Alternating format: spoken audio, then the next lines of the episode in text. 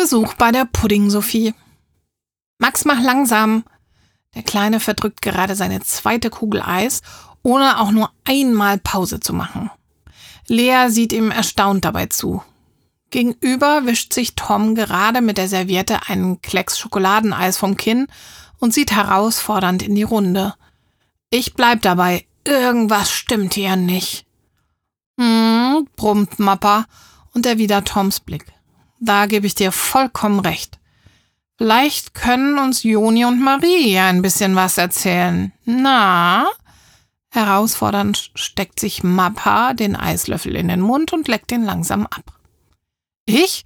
Wir? Äh, äh, wieso? stammelt Joni, während Marie sich an einem Löffel Haselnusseis verschluckt und heftig hustet. Mich braucht ihr jedenfalls nicht für dumm zu verkaufen, sagt Mappa. Und was Herrn Trockenbrot betrifft, bin ich der Meinung, dass auch er nur aus Höflichkeit seinen Mund gehalten hat. Äh, wie kommst du denn da drauf? Marie steckt noch immer das Eis im Halse, dass sich dort nun mit einer gehörigen Portion Scham den Platz teilen muss. Das Auto stand auf dem Parkplatz und nicht dort, wohin ihr gelaufen seid.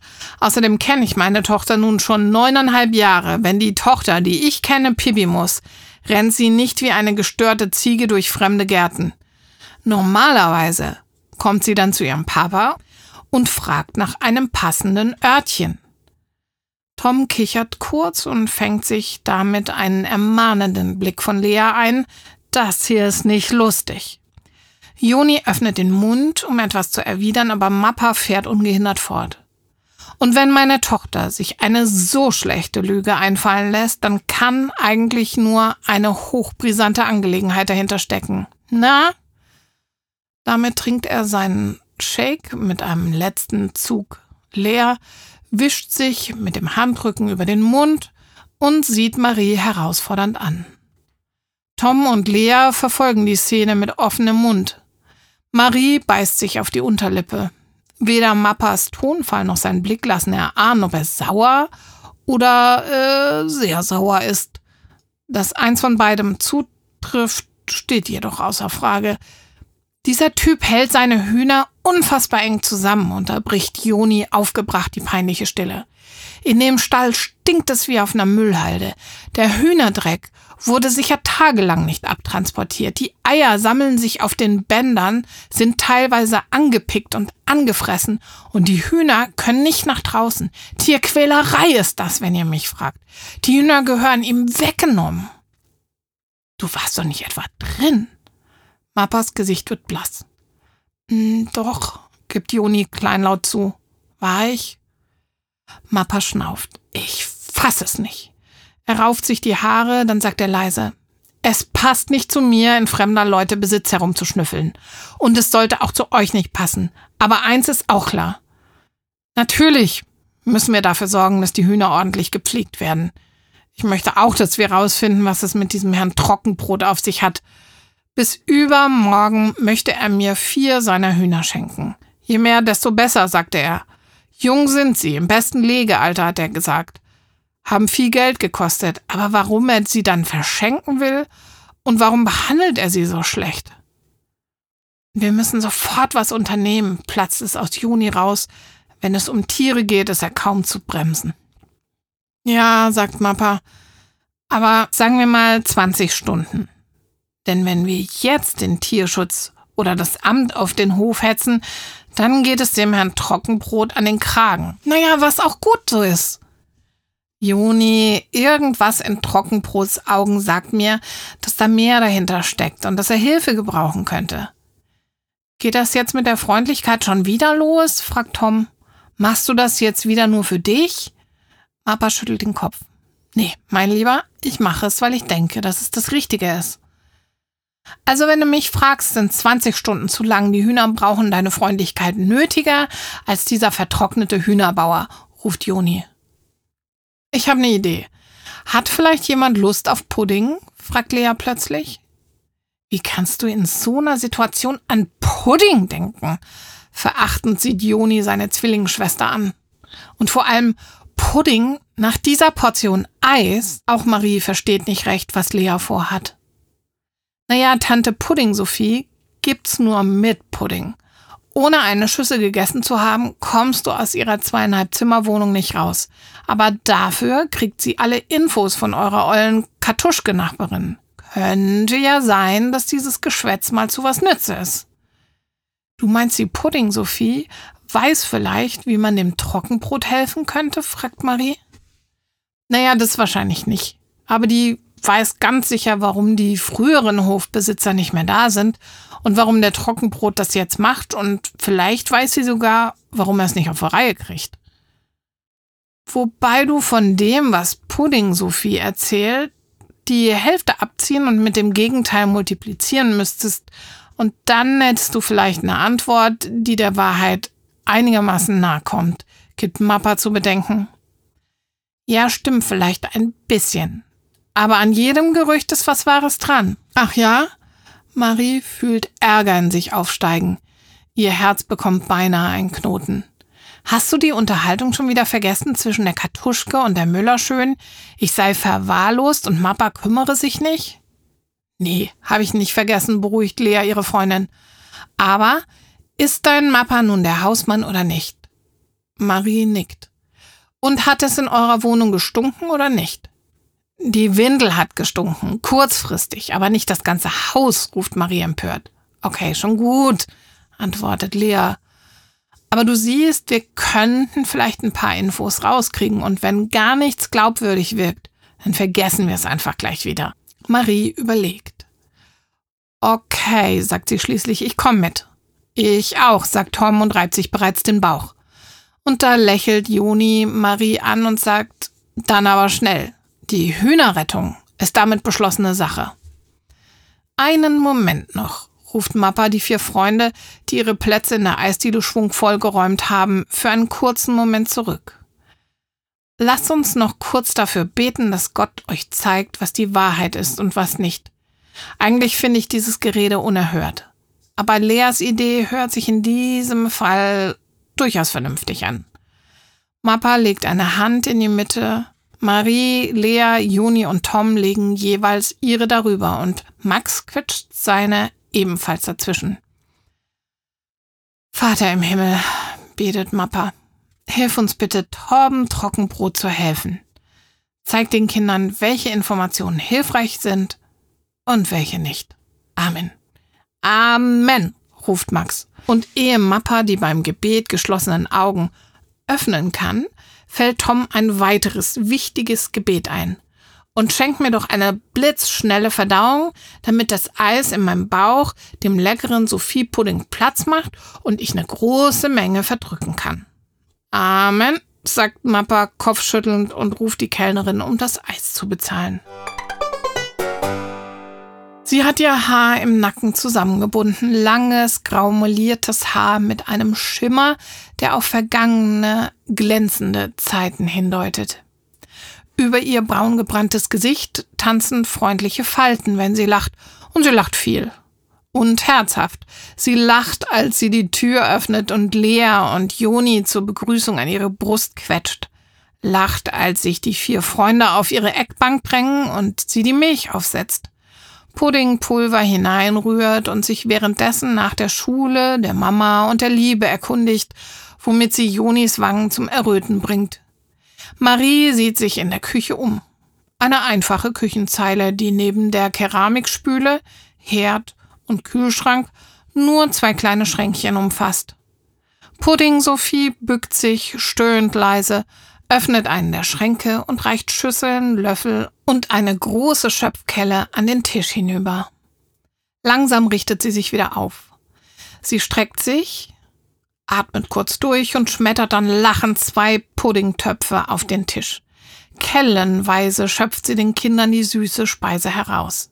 Nicht so viel, bitte, sagt Marie höflich. Oh ja, ja, ach Kind, erwidert die Pudding Sophie, munter weiterschöpfend. Bei mir brauchst dich nicht zurückzuhalten. Marie sieht hilfesuchend zu Lea.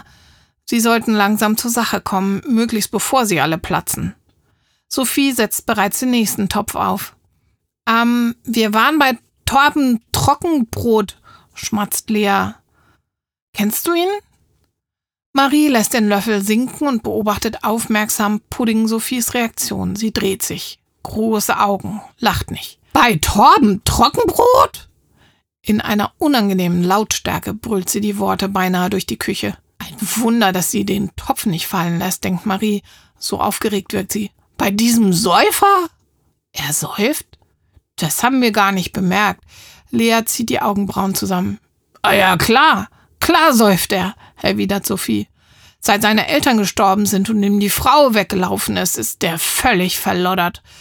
Obwohl er ja auch vorher schon einen an der Waffel hatte. Und da lacht sie wieder, ganz schön unpassend. ah ja, schon vorher war der nicht ganz bei Trost, aber was, was wolltet ihr denn bei dem? Ähm, wir wollten seine Hühner anschauen und ein bisschen was über Hühnerhaltung lernen. Mein Map, also mein Papa, möchte nämlich, beginnt Marie zu erklären, wird jedoch sofort von der Pudding-Sophie unterbrochen. Hühner! Dieses Mal lässt Sophie wirklich die Kelle plumpsen. Sag jetzt nicht, er hat wieder Hühner. Das wüsste ich doch, oder? Hat er Hühner? Und ich weiß nichts davon. Das ist ja unfassbar. Ja, das ist wirklich kaum zu fassen. Jemand im Ort hat Hühner und Pudding Sophie ist es tatsächlich entgangen. Beinahe muss Marie schmunzeln. Da haben die Buschtrommeln wohl ausnahmsweise versagt. Wieso wieder Hühner? Hatte er zwischendurch keine, fragt Lea und versucht, Tante Sophies mit frischem Pudding gefüllte Kelle abzuwehren, indem sie beide Hände auf ihre Schüssel legt. Na, na, die hat, die, die hat er doch alle abgeschafft, stößt Sophie hervor, zieht Leas Hände mit einem Ruck vom Schüsselrand und schöpft mit der einen Hand neuen Pudding, während sie mit der anderen Leas Hände herzhaft zusammenquetscht. Ganz schön kräftig, diese Frau, denkt Marie und schiebt zum Zeichen dafür, dass sie wirklich satt ist, ihre eigene Schüssel vorsichtshalber weit von sich. Pudding Sophie setzt sich auf einen dreibeinigen Hocker, klemmt sich die mit dem restlichen Pudding gefüllte Schüssel zwischen die Oberschenkel und lässt sich die klebrige Masse direkt von der Kelle in den Mund laufen. Dann leckt sie sich lachend über die Lippen und wischt sich mit dem Ärmel über den Mund. Naja, damals, als ihm die Eltern wegstarben, da hat er die Hühner verkauft. Oh, ja, ja. Ach, der wollte sie die alle nicht haben, alle zum Schlachter, alle. Obwohl die ja noch ganz jung waren, im besten Legealter, alle weg. Oh ja, ja, ja, ach, wenn das die Eltern gewusst hätten, ihre geliebten Hühner. Alle geschlachtet? Marie beißt sich auf die Unterlippe. Junge Hühner geschlachtet? Wieso das denn? Au, Marie hat sich so fest in die Lippe gebissen, dass es weh tut. Holen Sie so viele Hühner, wie Sie wollen, hört sie die Worte Trockenbrots in ihrem Kopf umherirren. Er möchte die Hühner schon wieder loshaben. Junge, eierlegende Hühner, was kann das nur bedeuten? Ähm, wieso hat er die Hühner denn verkauft? hört Marie ihre Freundin Lea die Pudding Sophie fragen. Die Antwort kommt prompt, während Pudding Sophie sich wieder am Herd zu schaffen macht. Na, weil er kein Herz hat, weil er geldgierig ist. Er braucht ja Geld, versäuft ja alles, lässt alles kaputt gehen. Sophie macht einen Schritt auf die Kinder zu, beugt sich weit über den Tisch und raunt. Sogar den Strom hat man ihm mal abgestellt, weil er nicht bezahlen konnte. Das verstehe ich nicht. Marie schüttelt gedankenverloren den Kopf. Er arbeitet doch, verkauft Häuser, sieht so gepflegt aus. Er muss doch Geld haben. Also ich hätte gedacht, oh ja, ja, ja, ach, unterbricht Sophie Marie. Das sind die schlimmsten. Lasst lieber die Finger von ihm, sag ich euch. Mit einem Blick auf Joni und Lea stellt Marie fest, dass auch ihre Gedanken auf Hochtouren arbeiten. Lea deutet an, dass sie genug gehört haben, sie räuspert sich, versucht mit ein paar höflichen Worten den Abschied einzuläuten, doch Toms Gehirn scheint sich beim Anblick des neuen Puddings, den Sophie gerade aufträgt, auf eine Nahrungszufuhrsteuerungszentrale zu reduzieren, auf ein großes, alle Gedanken ausfüllendes Essenszentrum, er füllt sich die Schüssel noch einmal und erwidert Leas genervten Blick mit einem entschuldigenden Schulterzucken. Und während Tom schmatzend seine Schüssel leert, fragt Pudding Sophie, Lea und Joni noch einmal nach Schule, Mama und Liebe. Und während Joni seufzt und den Fragen der Pudding Sophie so gut er kann ausweicht, hat Marie Zeit, ihre Gedanken zu sortieren. Warum hat Trockenbrot die Hühner damals verkauft? Wenn er das Geld versoffen hätte, dann hätte er doch kein Geld gehabt, um sich wieder Hühner anzuschaffen. Warum hat er überhaupt neue gekauft? Er hat doch offensichtlich keine Zeit für die Tiere oder keine Lust. Da fällt ihr ein, dass sie Sophies Worte doch genau prüfen wollte, aber Gott, was ist nun erfunden und was ist echt? Der damalige Verkauf der Hühner? Nee, der stimmt wahrscheinlich, denn die jetzigen Hühner sind ja tatsächlich sehr jung und können nicht mehr aus der Zucht der Eltern stammen. Also vielleicht waren die Hühner damals beim Verkauf nicht so jung, wie die Pudding Sophie behauptet hat. Und alte Hühner bringt man zum Schlachter, weil sie keine Eier mehr legen. Das hat Trockenbrot kurz erwähnt. Und was ist jetzt mit dem Alkohol? Der ist auf jeden Fall gelogen, beschließt Marie. Trockenbrot hat nicht nach Alkohol gerochen und auch keinen betrunkenen Eindruck gemacht. Marie hat auf dem letzten Jahrmarkt ein paar Betrunkene erlebt. Die waren unverschämt und laut. Nein, das kann sie sich bei Torben Trockenbrot nicht vorstellen. Er hat also die Hühner seiner Eltern verkauft und später neue angeschafft. Ähm, vielleicht war er durch den Tod seiner Eltern verwirrt, dann noch die Ehefrau verloren, der Arme. Bitte Gott, hilf ihm. Geht er in die Kirche? fragt Marie plötzlich, die Worte sprudeln einfach aus ihrem Mund. Wie wer? Sophie sieht auf. Sie war wohl gerade mit einem anderen Thema beschäftigt. Joni atmet hörbar auf, scheint froh darüber, der Unterhaltung mit der Puddingtante ein Ende setzen zu können. Schon springt er auf und greift zu einem Putzlappen, der über dem Wasserhahn der Spüle hängt. Wer soll in die Kirche gehen? fragt Sophie nochmal. Na, Trockenbrot. Sophie lacht. Natürlich nicht. Was will so einer denn in der Kirche? Naja, sagt Marie, er hat ja keine Eltern mehr und keine Frau. Da könnte es ja sein, dass er in der Kirche neue Freunde findet oder dass er sich von Gott trösten lässt, fügt sie mit leiser Stimme hinzu. Nein, nein, mein Kind, der geht nicht in die Kirche. Und das mit den Eltern mag ja schlimm sein, aber die Frau, die hat recht. Wer will schon einen Säufer? Ich finde es schon schlimm genug, dass ich Mama eine Woche lang nicht sehe, murmelt Marie. Fest drückt sie den Bären, der in ihrer Tasche sitzt. Trockenbrot sieht seine Eltern nie wieder. Joni, der mit dem Putzlappen über den Tisch wischt, sieht von seiner Arbeit hoch und die Pudding-Sophie steht langsam auf. Oh ja, ja, ach, sagt sie. Aber sieh mal, der Trockenbrot ist älter als du. Und sterben. Sterben müssen wir alle. Jetzt schlurft sie hinüber zum Herd und rührt erneut in einem Topf. Tom guckt neugierig zu ihr hinüber. Gibt es noch eine Schüssel? fragt er und leckt sich die Lippen, als leide er seit Jahren unter einem zu niedrigen Puddingkonsum. Pudding Sophie nickt und tätschelt Tom den Kopf. Dann nimmt sie Joni den Lappen aus der Hand und hängt ihn zurück über den Wasserhahn.